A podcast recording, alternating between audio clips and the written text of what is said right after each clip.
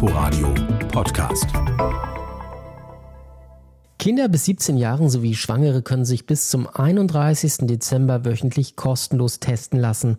Generell bleiben Schnelltests auch für Menschen gratis, die sich nicht impfen lassen können und für Infizierte beispielsweise zum Beenden einer Quarantäne. Von den bisher rund 1200 Teststellen in Berlin werden etliche mit Sicherheit schließen, weil die Nachfrage abnimmt. Viele Bereiche setzen inzwischen auf 2G, das heißt ein gültiger Test wird nicht mehr gebraucht. Als Grundversorgung bleiben aber auf jeden Fall die zwölf Teststellen der Berliner Bezirke geöffnet. In Brandenburg bleiben die Testzentren auch über alle Kreise und kreisfreien Städte verteilt. Unter www.brandenburg-testet.de findet sich eine aktuelle Übersicht. Wie teuer die Tests werden, ist von Angebot und Nachfrage abhängig.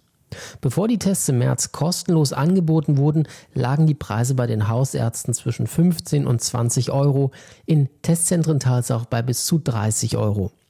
Zum Nachweis des Alters muss man bei der Teststelle einen amtlichen Ausweis mit Foto vorlegen. Extra Nachweise wie ein ärztliches Zeugnis sind nötig, wenn man sich aus medizinischen Gründen nicht impfen lassen kann. Eine Diagnose muss nach Ministeriumsangaben nicht angegeben werden. Inforadio Podcast.